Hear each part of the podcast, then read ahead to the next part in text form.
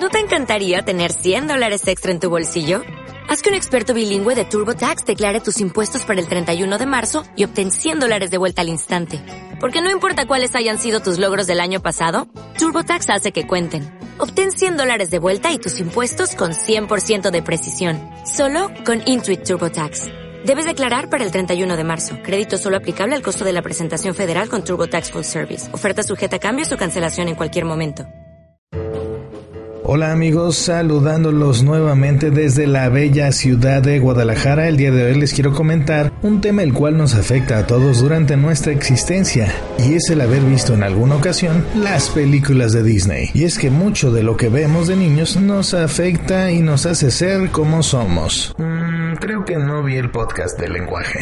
Estas películas tienen una historia que a mi gusto terminan por demás rapidísimo y el final nunca queda muy claro. Hoy tenemos las siguientes películas para ejemplificar lo que les estoy diciendo. Analicemos la historia de la sirenita. Esta historia la hemos visto todos y la protagonista se llama Ariel y se enamora de Eric, humano. Tras mucho pelearse con una vieja pulpo que también se quería follar a Eric, Ariel y Eric la vencen y Ariel es transformada en humano. Se casa con Eric y viven felices para siempre. Pero, pero, pero... ¿Felices para siempre? A ver, Eric la verdad se casó con Ariel por el morbo de que está buenísima y es una sirena. Nunca has hablado con ella en tu puta vida. Es más, cuando la conociste ella no tenía ni voz. A ver, ¿qué tema de conversación puede tener ella? Ella llega a un mundo totalmente desconocido y creo que es la cuarta vez que se ven. Eric, cuando estés viejo, lo único que recordarás es que sigues oliendo a pescado cuando la veas.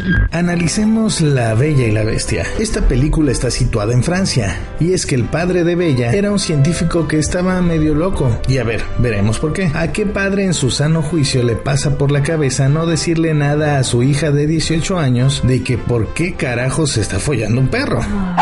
Todos hemos escuchado historias de padres que les traen a su casa impresentables. Pero es que esto la verdad rompe hasta las barreras del sonido. Y lo que pasa es que después ellos se besan, bailan en el castillo, se rompe la maldición y son felices. Pero, ¿qué pasa con todos los años que vienen atrás? Bella debe de recordar que su marido estuvo convertido en una especie de oso o perro o, o sabrá Dios qué sea. Y cada que quería orinar lo único que hacía era levantar la pata. Además de que el servicio del castillo estaba soportado por tazas y candelabros que hablan, no sé. Pero para mí, la verdad, este amigo va a necesitar mucha ayuda psicológica. Ahora analicemos la película de Blancanieves. Esta es la historia de la que más remakes se han hecho. Esta habla de que Blancanieves vivía con su madrastra y después se pelean, ella se escapa al bosque, vive con unos enanitos, la madrastra la envenena porque era la más buena. Digo, la más bella. El príncipe la besa, son felices para siempre y ella termina con el pajarito en la mano. Pero, pero.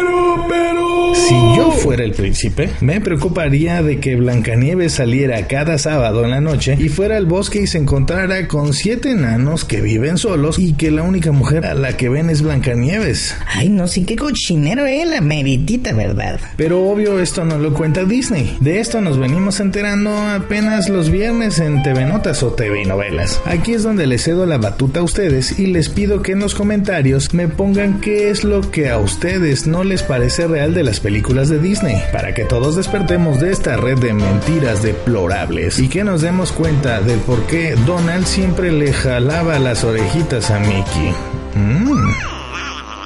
Soy Jerry Trujillo y agradezco tu tiempo a este podcast. Seguimos en sintonía y si te gustó te pido por favor le des compartir para que la comunidad siga creciendo y saber que este trabajo vale la pena. Un gran abrazo a todos y hasta la próxima.